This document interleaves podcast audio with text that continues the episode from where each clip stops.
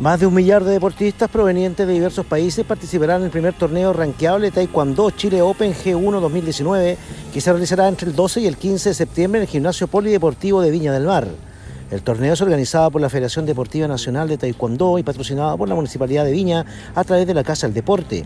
Participarán cerca de mil participantes y permitirá a los deportistas sumar puntos para clasificar a los Juegos Olímpicos mediante un ranking denominado Ranking Olímpico Mundial.